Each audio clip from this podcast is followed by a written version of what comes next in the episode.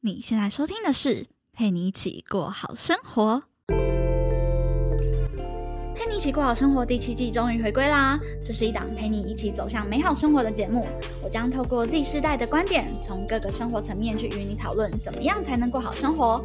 也会邀请来宾呢，来和大家说说他们的经验。当然啊，这是一个边记录着我自己成长，也边陪伴着大家度过平凡生活的节目。所以每一季的主题都会有点不一样哦。欢迎大家追踪我的 IG PGPG 一零三零，就可以掌握更多、更快、更新的资讯啦。也欢迎加入专属的脸书私密社团，我将在那边呢叙述更多我的生活启发，等你一起来与我们的老朋友们交流喽。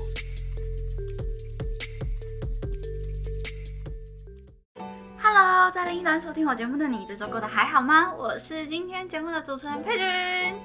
哎，今天这一集节目我真的已经录了好几遍了，而且这一集节目其实我早应该是在三啊两三天前、三四天前就上线。我为什么一直到现在都还没有上线？因为就我不知道怎么搞的，就这个剪辑软体 Audacity 就是就是不知道它一直宕机，一直宕机，好像也不是我电脑问题。反正如果听众你自己同时也是 Podcaster 的话，拜托拜托拜托，赶快私信告诉我，你除了是用 Apple 电脑内建的软体之外，你还用什么剪辑软体？这真的是太雷了！我知道我录完音啊，我要储存它就宕机，然后我剪完了我要储存它就宕机，哦，我真的是头很痛。然后我也不知道我这次录到底能不能成功，因为我其实已经录好几次了。好，不管了。反正今天这集节目呢是有邀请来宾的哦，今天不再是单口啦。然后今天这集啊聊的就是情侣创业，然后财产分家该怎么办？好，就这其实是很现实的问题嘛，因为其实我自己本身之前呢有跟伴侣创业过的经验，其实对我来讲啦，我真的觉得这个门槛比你要找伴侣还要高。因为你又同时需要符合他是你的事业伙伴的条件，又同时又要符合他有办法把呃公司分得很明，又外加上其实我也理解到说我自己本身不是那么样足够成熟，有办法公私分明那么清楚的人，尤其是面对自己喜欢的对象，所以很难理性的去去去去面对这样子的人，然后谈公事。你说的就是一件事、两件事、三件事，但是如果你要长期的把这个事业，然后跟你的另外一半一起来合伙合作的话，其实是真的难度又高很多很多的。但是呢，大家不用担心，因为我之前在脸，哎，不是在脸书，在 IG 问过听众朋友，我发现。还蛮多人真的对于情侣创业、创业、伴侣创业很有兴趣，很想了解，所以我也有想到说，其实大家对于这一块也是有考虑的。就今天就邀请了一对夫妻，也不是一对夫妻，是其中女朋哎女方女方，因为我跟女方是好朋友。对，那请他来跟大家分享，他到底是怎么做到跟他另外一半一起把这个他的自媒体事业打造出来，让他们成功离职，然后有办法呢，呃，把现在自媒体这一块经营的相当的不错。那我们就废话不多说，赶紧欢迎 David，耶！今天很高兴请到 David，就是其实我跟 David 已经认识了很久了吧，大概一年多了，对不对？有超过了，就是我们那时候是在那个 Zoe 的社团里面，对对，然后那时候我自己也才刚经营不久，所以应该说我其实在经营一开始的时候就跟 David 变成好朋友，然后一直到现在。今天呢，就是请 David 来跟大家分享的是他除了事业以外的另外一块重心，就是你的感情方面的的一些话题。那今天我们这一题的，哎，这一集的主题呢，就叫做“伴侣真的适合一起创业吗？吵架分家怎么办？”好兴奋哦！好好笑哦！好，那那就是请 David 先简单的自我介绍一下，就是你目前的呃，可能各方面的状况啊，你的。啊，现在做什么事情？然后你跟你的另外一半是什么样的关系？简单的说一下。嗨，大家好，我是慢活夫妻的 David。那我现在跟我老公一起经营的就是慢活夫妻这个个人品牌。然后主要呢是在分享关于投资理财，尤其是在美股这一部分。然后呢，还有分享一些我们在呃透过自媒体创业的过程一些心路历程。然后我们现在的平台有 YouTube 啊，然后还有部落格，还有 IG。所以呢，如果你呃等一下听完我的分享之后，还有什么样的问题或者是想要询问的话，都可以透过以上的平台可以找到我。对，那以前我们是一个足科工程师，然后我们在呃二零二零年十月的时候就离职，全职在经营我们的个人品牌，所以现在是全职在家工作的状态。是从大概多几个月前啊？几个月前？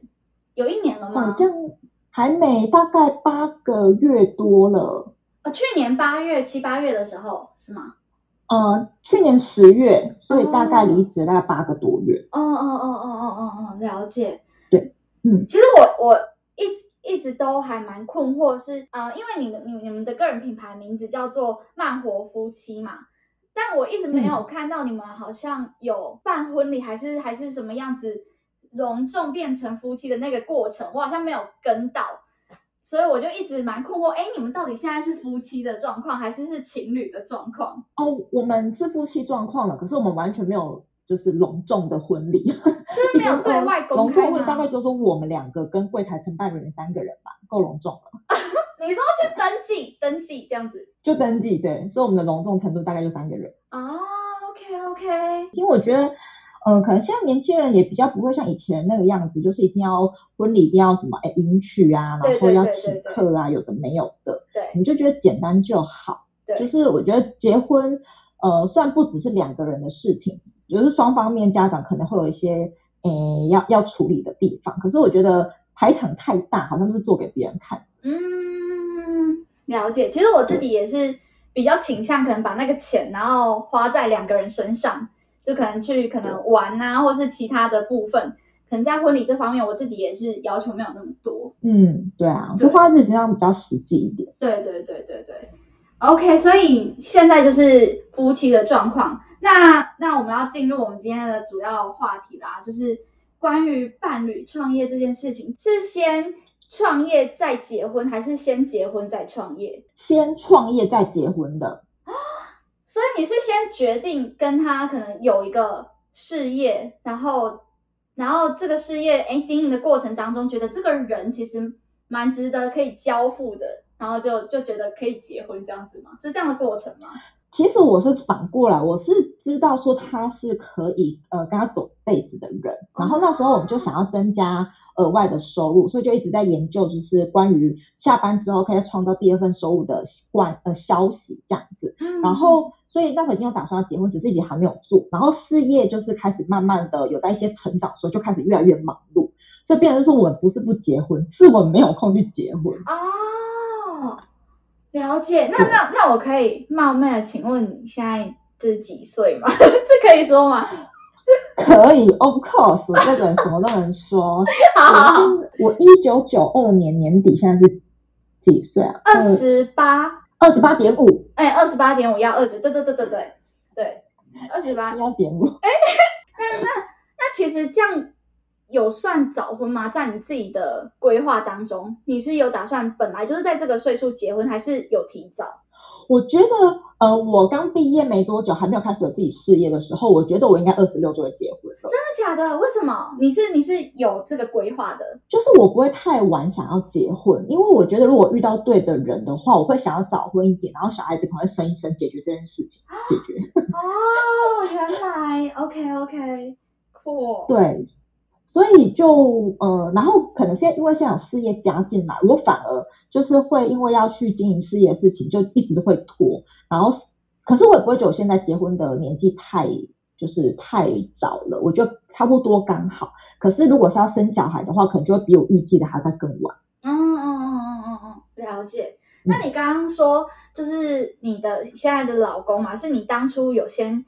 觉得哎，他是可以走一辈子的人，然后才慢慢的去筹备，可能会有一起创业的这个这个后续。那你一开始怎么觉得他是可以是当老公的人？有没有哪些你考量的点可以给我们大家一个建议？有啊，如果现在在听的听众啊，麻烦你就是把你的纸跟笔拿出来，就是我我做了一个检查表，然后就是评断一下我老公到底他。是不是可以嫁的。如果他符合，我才会按 check 打勾，然后他他他整个呃是满分，我才会愿意嫁给他。嗯嗯嗯，我来跟大家分享，开玩笑，不用不用真的拿纸跟笔 听一下，就是我我的我的我那时候在挑可不可以跟他结婚，有一些准则，嗯，然后可是我不觉得一定是每个人都要照我的方式做，我可以给大家一些分享建议。然后我是以女生的立场来看待这件事情的，因为我觉得有时候男女的嗯在看婚姻这件事情可能会有一点点不太一样。嗯，我我第一个会去看的就是他我们在吵架的时候，他我们是怎么收尾的。就是有一些情侣在吵架，吵天翻地覆，我觉得那不要紧，因为谁不吵架？可是重点是吵完之后，呃，谁先放软姿态，跟就是先呃情绪不要那么高。嗯，因为我本身对于另外一半是非常易怒，就是包容性很低的人，就是我对所有人都非常非常的包容，都不太会生气，可是唯独对我另外一半，我的那个容忍度低到一个不行。所以呢，我那时候知道说。每一次吵架，虽然是我自己我的问题，我也知道是我的错，可是我就是不想要先低头。可是他都会先，呃，他也不会觉得说是他的错，可是他一定会先放软姿态来先示好。我就觉得说，嗯，他有想要维系这段感情，不是就是一直想要让我们的情绪僵在那个地方。所以就是吵架之后该怎么收，我觉得是一个可以观察的点。这样子。那还有吗？第二点。第二点，我觉得对女生来说蛮重要的，就是呃，在她爸妈面前，她有没有在帮我说话？哦，哎，对，这个我有切身之痛，真的，这个一定一定要先看清楚，不要结婚之后才那边傻的不帮你说话，你就假那边都不是人。哦哦哦，哎，真的哎，真的，真的真的，我好同意这一点哦。就是有些人也，有些人他可能比较怎么讲，憨厚老实嘛。就是他他也不是说不帮你说话，或是帮谁说话，而是他就会认真的在面跟你论这件事情。哎，是你错还是谁错？可是有的时候其实这已经不是事情的对错了，就就是这有时候是关系上面的一个一个维系的一个怎么讲，就是。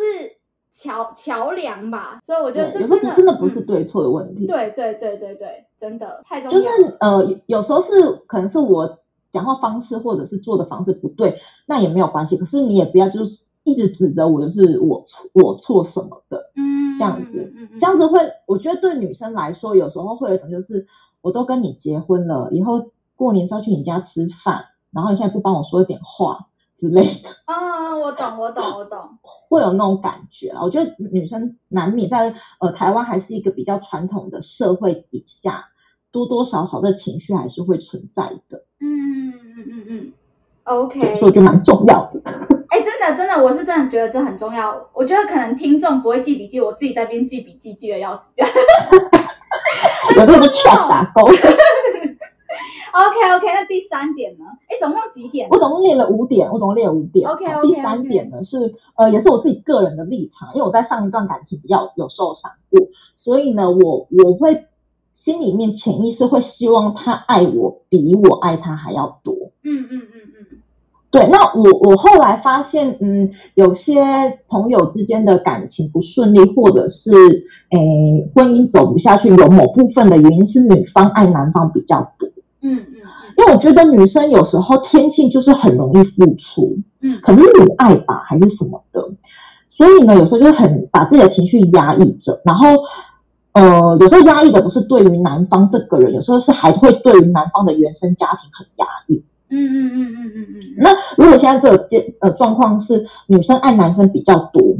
那她就一直这样无限的付出，然后她自己就很痛苦。然后如果男生还是不理解他的话，我觉得有时候就很容易会有呃分裂或者是吵架。所以我觉得如果今天男生是爱我比较多的话，呃，常理来说他也会比较会 care 我的情绪，嗯，跟我在意的地方是哪里，嗯嗯嗯嗯嗯。嗯，所以我会我我个人会希望我希望他爱我会比较多一点，嗯嗯嗯嗯。对，虽然呃，我觉得不用到什么七十比三十，可至少是五一比四九，就是多一点点也好。因为我觉得，我觉得这个东西就是它，它没有办法说你真的做到很一比一对等的爱耶。老实讲，嗯，就那那我觉得好太难了。对，就是一定会有其中一个人是多一点，然后其中人可能相较来说，他可能就比较少一点，但也不是说差很多的那种。就像你刚刚可能举例，呃，五五一跟四九这类似这种情况，或者是在在在那个 range 大概十之内吧，我觉得都是可以接受的。嗯嗯嗯，对对对，OK。第四个对第四点，第四点是我觉得价值观要相近。那这个价值观你怎么去用什么事情来判断？哦，我我我觉得我以前应该是一个很烦的女朋友，就是我会什么问题都给她一个状况剧，比如说就问他说：“哎，你看隔壁那一个那对情侣啊，你觉得如果今天那个男的是你，你会怎么做？” 状况居，然后回答不完。OK，哎、其实我也会问这种问题耶，老实讲。然后有些人就会觉得很烦。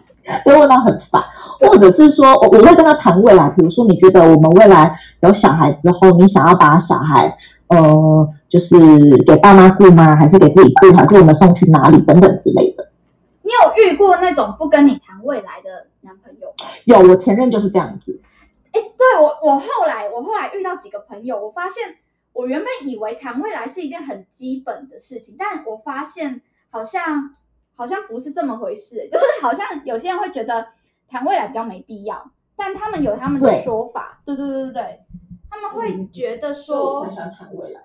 我也是，我也是比较喜欢台湾，就是呃，感觉你你会知道未来的的路应该是怎么怎么个规划或怎么个走法，但是对于他们来说，他们可能会觉得说啊、你计划赶不上变化，然后我们就就就是呃把今天过好就好了这种感觉。可是我觉得，如果你呃不先跟他聊未来的话，我觉得有时候聊未来是，呃，先测试看他他有没有想要跟你有共同未来。哦，对，我我对我来说会是这种意义，就是如果我每次跟你聊未来，你都不想要跟我聊，比如说以后小孩子或者是结婚的，呃，要去哪里定居啊等等之类的话，我就觉得你是不是呃，其实也还没有想跟我走那么远。哦哦哦哦哦哦哦，懂嗯懂懂，对哦对啊，所以我觉得价值观其实也可以透过这种，就是问未来，或者是问一个状况去去呃，知道说他对于一件事情的想法跟你不一样。嗯嗯嗯嗯嗯嗯嗯，了嗯解。对。那第五点呢？第五点，第五点就是最后一点，第五点就是我觉得呃，有没有一起共同成长？哦，哎，但是但是我觉得，我觉得这这可以延伸一个话题是共同成长，但是如果是成长在不同的领域上面是 OK 的吗？我觉得很 OK 哎、就是呃，因为我觉得有时候每一个人兴趣还是会有点点不太一样。对可是如果他他自己喜欢那个领域有在成长，虽然你可能不明白他们做什么，可是你知道他是有在进步的。啊，我觉得也是 OK，不一定要在同一个领域一起，因为有时候要一起成长，不一定是那么容易的事情。嗯，嗯，对。但是我觉得，就是我有一个朋友啊，他们的状况比较特别，是双方都有在成长，然后但是是在不同领域的成长。那这样乍听之下好像是 OK，但是他们出现了有一个比较极端的状况，就是但不是每个人都这样，就是他们一个是健身教练。然后一个是老师之类的，所以他自己在成长的这一块主要是比较偏静态，所以他在嗯所有的学习跟内化的所有过程都是比较静态的。可是她的男朋友就跟她完全相反，就是比较动态的，所以他们很难说，他们虽然都有一起在成长，可是很很难啊、呃在同一个空间或者是共同成长这种感觉。所以他们后来也是也是渐行渐渐远啦，这种状况。哦，，对，所以可能如果听众呃也在意这一点的话，感觉可以也也可以往这方向去想一下。就如果是共同成长，可是可能的领域差太多了，这样或许也嗯会、也也会有一点点需要考量的问题跟状况。对，因为这两个算是很极端的例子了。对对嗯，，OK，、嗯好。哎，那我们进入下一个问题是，刚刚讨论完说，哎，为什么你会决定是他？然后是先觉得他是可以值得托付的人嘛，然后才创业。那你在创业的这个前提好了，有在为他列什么条件之类的吗？你的意思是说，就是我们虽然可以结婚了，可是不一定可以创业一起创。对对对对对，这个这方面呢，我反而没有特别的去观察他什么、欸，嗯，应该说，我觉得从以前我就有观察到，他是一个很有目标性跟很有行动力的人。嗯嗯嗯，所以我就比较不会担心说，在创业这件事情会不会到时候就落的只剩下我一个人在处理所有大小事。啊所以我反而这边没有去呃多列观察他的点，因为有时候反而是我比较诶冲劲没那么强，他是他拉着我跑的。哦，了解。那那个时候你们你们是怎么决定离职这件事情？因为我觉得你们真的太太太太厉害了，而且很有勇气，是两个人都离职。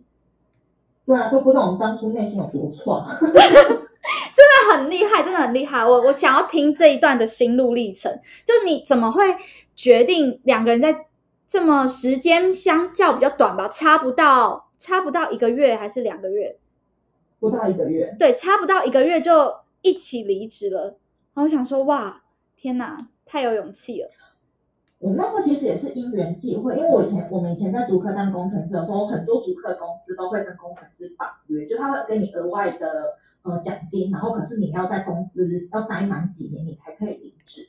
然后我们去年十月的时候，刚好就是我们约满的时候。你们一起吗？一起都是在十月？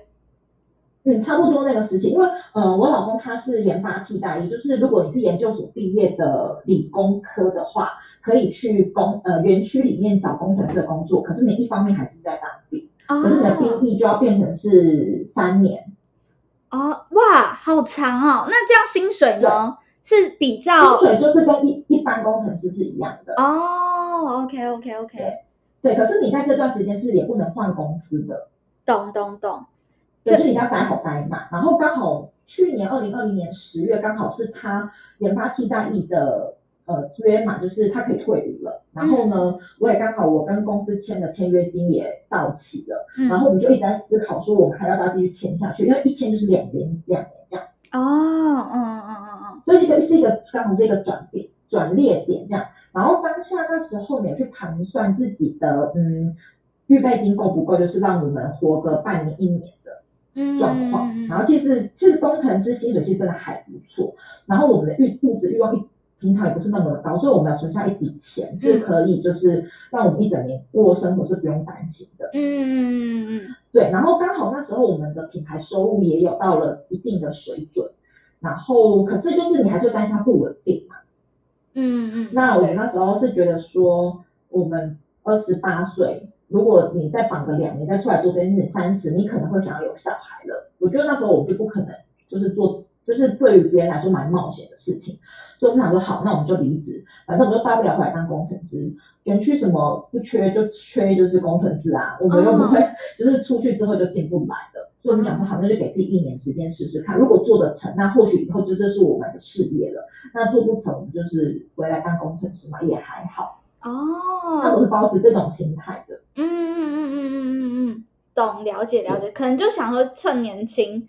然后可以把这个做起来，这样子。对啊，年年轻真的本钱超级多的，你真的不怕失败，你也不怕跌倒，你就是去闯啊。嗯嗯。闯不就是你闯不过，你就是回去体制内，总比你就是什么都不做，然后在体制内，然后每天唉声叹气，然后就像过了一辈子还要好吗？嗯，了解了解。那当初没有想过说，可能等事业等到比较稳定的时候再去结婚吗？是有其他考量吗？还是说没有就就是就结婚就这样？就是完全是拖到被我们爸妈念到爆炸，然后叫我们排进行事历里面去登记，我们才去的。真的？因为我们这我们这是每天的行事历就会排被排很满，然后其实一直都打结婚，因为我觉得我们的生活方式跟相处模式就只是差有没有官方认证而已。啊，你们在一起很久了吗？把它当一回事。你们在一起很久了吗？蛮久的，我们大概研究所一年级就在一起，所以我们大概包含上班，大概在一起五年多。哇，这样真的很久哎，超久。嗯，蛮久的，而且我们同居时间很早，所以呢，我们几乎就是两个人一起生活啊，很久。哇，好强哦，神仙对，就完全就是把这件事抛诸脑后，然后自己被念到爆，不行了。OK，那。有没有就是真的想过说哪一天就是会需要分开，怎么办？有啊，我昨天还在说，会不会我们干脆单飞比较好？对啊，这个这个很很难处理耶，传统的瘦子啊。对啊，因为怎么讲，就是你们你们现在的的那个的事业，就是比较比较没有办法说真的做到很完全分割嘛，那这个就比较麻烦一点，所以没办法。对啊，你们那时候有有想过这个问题吗？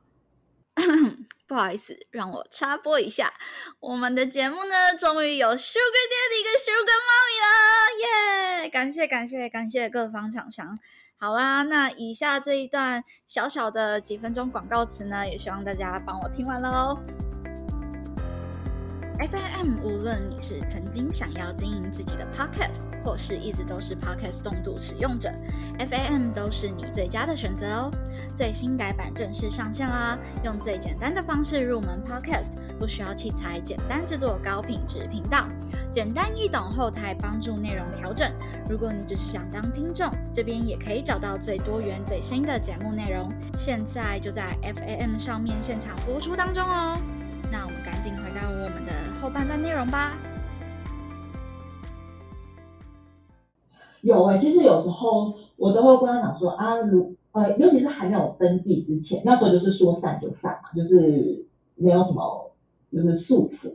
我有问过他说啊，如果我们就是吵架，然后分分开的时候，啊，我们要怎么做这样子？对。然后我们那时候是有想出一个方法，是如果是真的这样子的话，我们为了整个。呃，事业还是可以运行，只是可能不会那么主动的在投入。可是之前建立好的那一些后续产生的效益，我们还是可以享受的话，我们会考虑用成立公司，然后变成是共同合伙人的方式。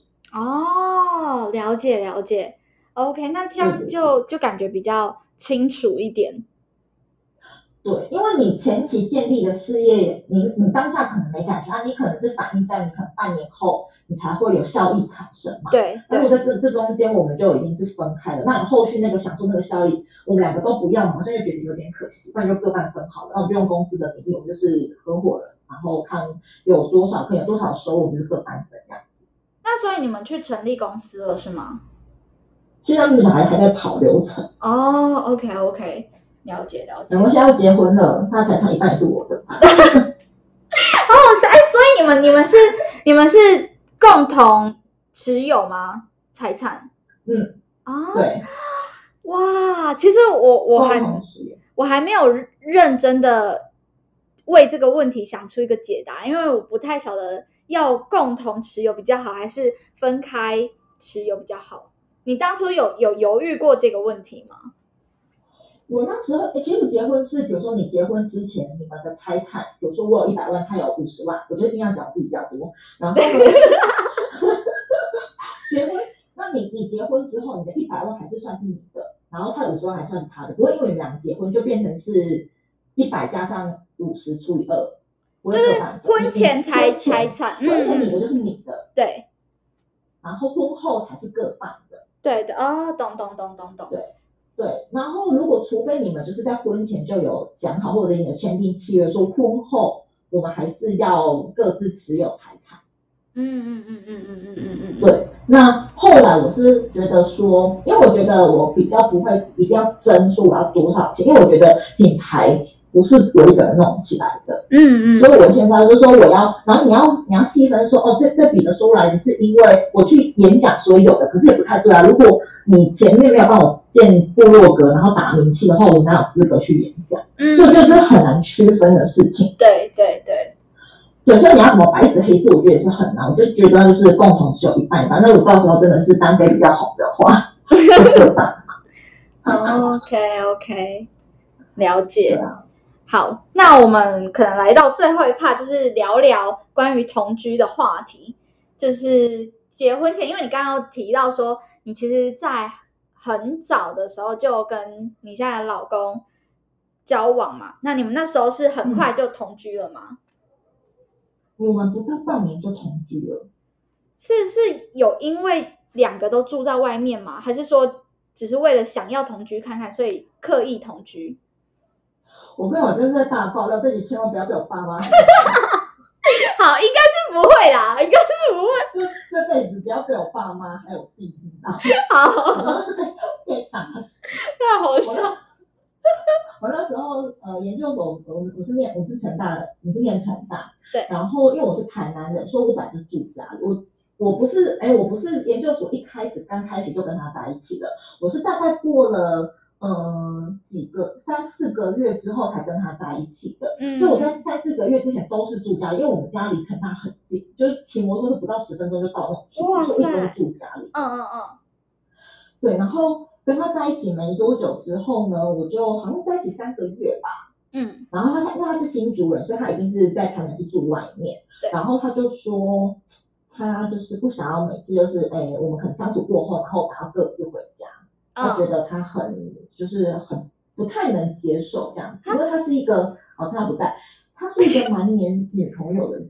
啊我所谓的黏，不是那种就是一定要时时刻刻问你你在干嘛，可是他需要很很需要别人陪他。嗯嗯嗯嗯嗯，我懂我懂。对，然后我就骗我爸妈，说我想要住学校的宿舍，哇塞说住宿舍，嗯嗯嗯，殊不知我是，而且我还为了要让增增加这件事的真实性，真的去租了学校宿舍，还付了一整个学期的钱。真的假的？哇，对，就是我为了跟他住外面，然后我的那个宿舍的那个床位永远都是空，好夸张哦！那边就是我室友放杂物的地方。哎，那这个钱，这个钱是是怎么算？就是爸妈帮你出吗？哦，没有，我从大学的时候，我的生活费跟学费都是自己赚的。你那时候是有在打工接案对，我那时候有在接有在接家教，哦？对，所以就是所有的开销，其实我爸妈不太会过问我那样的点，是因为我的财务是独立的，嗯嗯嗯嗯嗯，所以他也不知道要怎么过问这件事情。他就说哦好，反正让你要自己出钱，你就自己去住啊，小心一点啊，然后每个礼拜有回来陪我吃饭就好了。哇塞，对，然后我们就这样子同居了。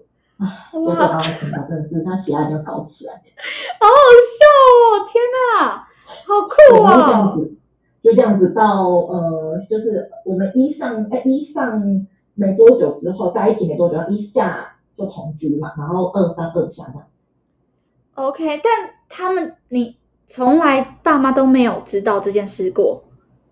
没有，我而且我是第一次在外面讲，还没有人知道这件事情。就除了我以前呃跟我很好的研究所同学知道这件事情，但还没有人知，没有人知道。哇 哇，那这期节目上就会多很多人知道哦。好好笑哦哪一天传到我爸妈耳里？这还好，你们都结婚，都修成正果了，应该是可喜可贺。对对对对。OK，那你们那个时候其实也没有真的考虑过什么什么其他的问题，就是可能适不适合啊，会不会走很久啊？基本上就是你的老公想要可以去住在哎住在一起，所以你才过去这样子。对，所以呃，可是我觉得有时候适不适合同居会是一个判断的依据，就是有些生活习惯是你没有跟他同居你会不知道的。哦哦哦哦哦哦，懂懂懂。对，所以所以有时候我觉得有时候同居反而是件好事。嗯嗯嗯，了解。嗯，对啊，其实我自己也是比较倾向同居的人，老实讲，就是我、嗯我也是真的觉得，因为你说像出去旅行一天，哎，两天一夜那种，其实老实讲，真的也看不出来。现代人太会装了。就是如果你有办法深入到彼此的生活当中的话，其实真的可以了解到这个人的比较真实面的地方。对，而且你也可以比较知道自己的缺点在哪里。因为嗯你自己一个人住，或者是跟家人住，家人就是很习惯你这个生活方式嘛。嗯，可是你现在跟一个是呃全全新的人，嗯，陌生的人也不是，反正就是没有没有跟你生活过的人，嗯你嗯会知道说哦，原来你生活是有这些坏习惯，是你以前不自觉的。嗯嗯嗯嗯，了解。那你在跟你现在老公同居之前，你之前有同居的经验吗？没有哎、我以前的男朋友，呃，前任男朋友，他是我们一直都是远距，哦哦哦哦哦，对，所以就顶多是去找他的时候会住两个晚上，就顶多这个样，嗯嗯嗯嗯嗯，了解。哇，对，没有那完全同居。那那你们真的是神仙眷侣哎！吵架的时候大家没看到会打起来。等下他吵架的时候不会让你吗？感觉就是会让你的那一种哎。会啊，然后我还是很气啊，还是会想揍他的。就 我好生气，有时候有时候想到那个画面还是很生气。哎，但是如果说如果说你们吵架的时候，因为你是去住他那边嘛，但如果吵架的时候是你会离家出走，还是他自己走？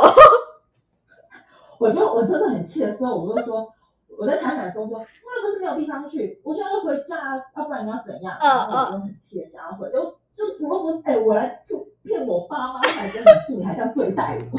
啊啊啊啊啊！把我爸妈放在哪里？我这样会讲。然后可是，呃，我第一次感受到就是真的没有地方去，是我们到新竹工作之后，我真的是有一次吧，忘记什么事情，可能也是很小的事情，我真的气到我就是不想跟他待在同一个空间里面，我就想要出去。对。可是我真的不知道他去哪里耶。啊，那那那怎么办？你当下怎么处理？你就出去。叫他出去，太好笑了。因为他是新主人，所以你就回你家啊。他没地方去，你就回你家。哦哦哦他新主人，OK OK。那所以你们到新竹之后一起住之后，是房租是各半分吗？还是你们怎么处理这一块？我们一直呃，我们的理财方式一直都是用一半一半分的状况，就是因为我们薪水其实差不了多少，就是我们收入差不多。对。对，所以我们都是呃支出都会一半一半分，可是我们也不会说哦，比如说我今天买了一个一百块东西，按你给我拿五十块来，不会，我们会用记账的方式，比如说我们大概呃会先记个两三个月，就看看我们一个月平均的开销是多少，然后每一细每一个细项，比如说房租多少钱啊，然后吃饭多少钱等等的。那我们那时候就是比如说房租的话，大概就占了三三成，然后再加上某一些细项部分，就刚好是一半，所以我们就会以后就是哎，比如说你就是负责每个月的房租加水电加什么。那剩下的吃饭钱、买杂物那些就是我出。那当然有时候每一个约会不不一定会你负责的项目刚好是一半一半，可是我觉得那就无所谓，因为有时候他会多，有时候会嗯嗯嗯嗯嗯嗯嗯，了解。然后有剩下的钱就是我们会各我们就是在各自的账户里面，然后比如说我们自己要投资还是要什么，就是我们自己会各自出。那你们在结婚前有共同账户吗？没有，我们完全都是各自的账户，嗯，然后自己处理自己的钱。可是我们的财务是会跟对方沟通，就是我知道他有多少财产，他也知道我有多少财产，嗯，可是我们不会去干涉，就是对方说，哦，你呃，就是你的财产要怎么处理？嗯，了解了解，对，OK，哇，好，那我们其实差不多要到最后尾声了，最后想要请问 David，就是说。啊，决定要跟另外一半创业前，有没有要注意或者是考量哪些点？然后给大家一个建议。我觉得可以考量的点是三，有种呃有四个吧，我觉得比较重要的。嗯，第一个是呃，我们创业的这件事情是我们共同的目标吗？还是说只是我在迁就你，或者是他在迁就我？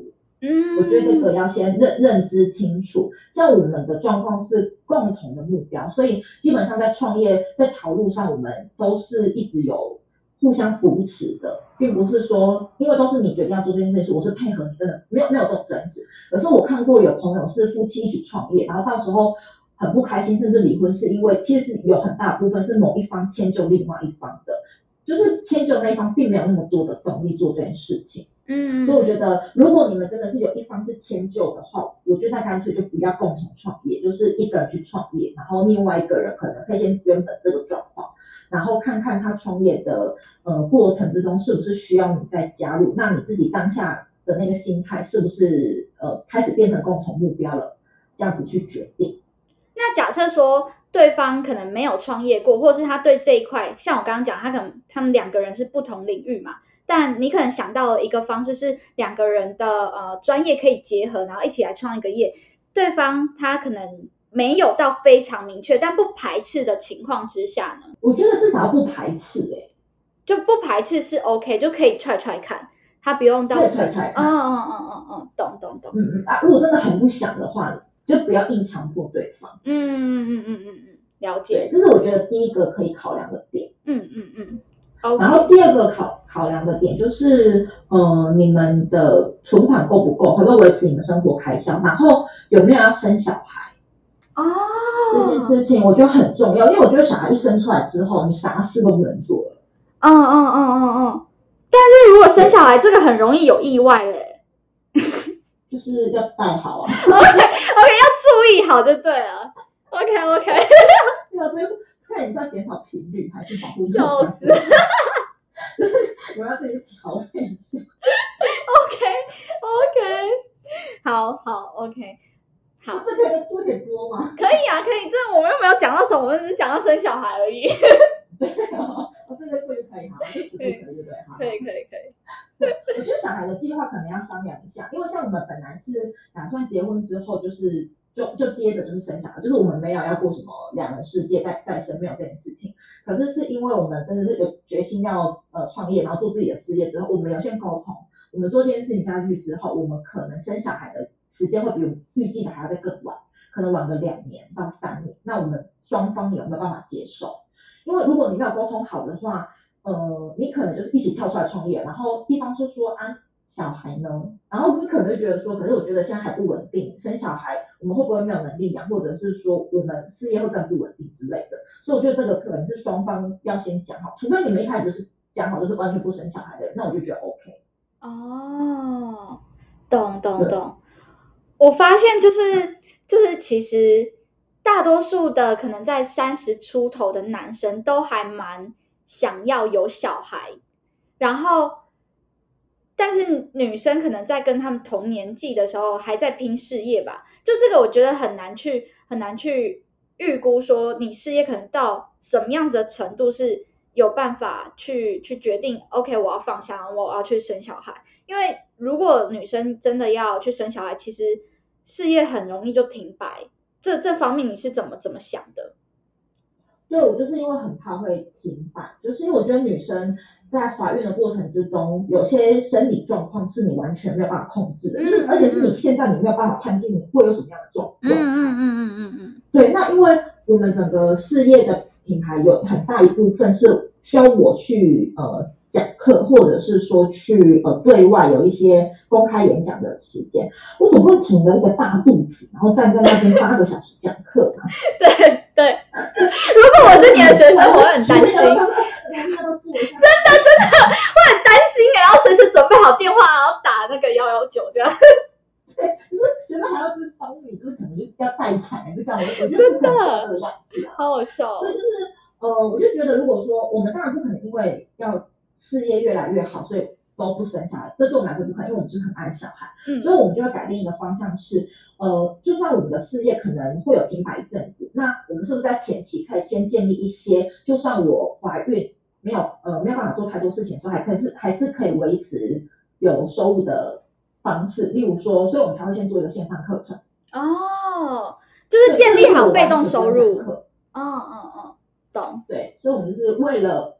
呃，我们不是为了要去增加收入去做这个线上课程，而是为了就是我们可能以后有小孩，我在怀孕那个过程之中，我几乎没产值，嗯嗯嗯嗯嗯嗯嗯，去做的事先准备。所以我觉得，呃，也想跟大家说，如果你们以后真的是有想要创业，然后也尽量不要拿就是事业当不生小孩的借口，除非你们一开始就有就是想好就是不不生小孩，不然我觉得都有办法可以先预先做好准备。嗯。嗯嗯，哎，这个好重要哦。OK OK，真的，你刚刚讲到一个重点，都是为了讲事业，然后不生小孩，然后可能到了三四十岁，呃，四十岁的时候才在后悔，然后就在互相彼此怪对方。可是那时候他们俩都事业有成，但是在后悔当初为什么没有先生小孩。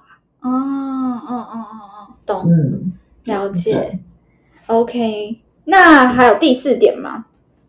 对，第四个我觉得，呃，第四个的话是我觉得你们吵架的时候啊，有没有吵架完有没有办法做有效沟通？因为如果你今天是共同创业的话，有时候你们吵的不是在吵你的目标，而是在吵你的方法。有时候你们共同目标是一样的，像我跟我老公最常吵的就是，我都是想跟他做一样事情，目标是一致的，可是我们做法不一样。对，我就觉得我做这样子是对的，或者是我做这样子效果会比较好，他也觉得他做那样的效果会比较好。嗯，那。哦，一定会有争执，对。然后我觉得要找到你们有效沟通的方法。那我觉得每一对夫妻跟情侣的沟通方式，有效的方法不太一样。像我跟我老公沟通的方式，现在变成就是说，好，那这样你觉得你的比较好，不然你就先试试看。嗯那你失败了或者是成效不好的时候，你就不要哭说今天流量不好。嗯嗯嗯嗯嗯，对。对，就是我会各各退一步。那后来我们还要找到另外一个可以 balance 的点是，比如说我们现在是就做自媒体嘛，所以我们有比较负责的平台。对比如说他就是呃负责 YouTube 跟部落格的部分。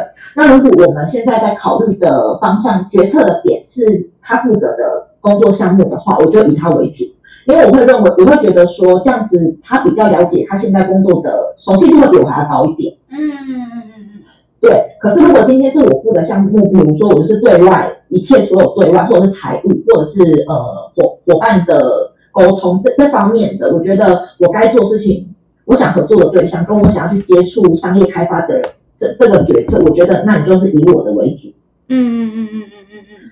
对，就是这是我们有效沟通的方式。那我觉得大家可以去想一下，你们两个有效沟通方式是什么？嗯，因为一定会吵架，对对，这个这无可避免的，对对对。无可避免。所以这是第四个，我觉得，呃，你们也做人家共同创业的话，可能要考虑的点。嗯，了解了解。对，OK，还有一个是最后一个，我觉得很重要，是你没办法接受，呃，你们的工作跟生活融入在一起了。你说如果创业共同创业的话，对，你们的生活绝对是跟工作融在一起，分不开的。你们会躺在床上睡前合眼那一刻，都是还在投入工作的事情。哦，就是你们之间的话题，就是就变成都是工作，是吗？对，很容易，哦，懂懂懂，我我懂你的意思无。时无刻。嗯，尤尤其又是自己的事业的时候，对，又是自己的事业的时候，那更容易。嗯嗯嗯嗯嗯，哇，那他他有没有曾经就是跟你跟你讲过，我们可不可以不要再讲东讲工作讲事业，我们就正常看电影之类的？我觉得他比我严重，我都会说，嗯、现在五点半了，是不是下班时间了？他说没有啊，再弄一下就好，然后就到十一点半就。OK OK，了解。对，可是我觉得，嗯，应该说我们现在做的工作都是我们喜欢的啦，然后我们也算是对于事业比较会有，嗯，事业心吧。所以呢，我们觉得我我们两个是蛮接受工作跟生活融合虽然有时候还是会觉得说我们要不要分清楚一点，就是比如说几点过后是非工作时间，然后比如说一个礼拜是不是有一整天就是我们完全不碰工作？我们有曾经这样子思考过，可是后来我们发现，呃，这样子的话反而分割的越明显，你越没有办法把事情都做好。嗯嗯嗯嗯嗯嗯嗯嗯，对，懂。对，OK，我们今天就就非常感谢 David 跟我们讲了这么多关于她跟她老公创业的从头到尾的心路历程。OK OK，感谢感谢你。那你还有什么要补充的，或是想要告诉大家的吗？讲的都讲了，都讲了，不该讲也讲了。不该讲也讲了。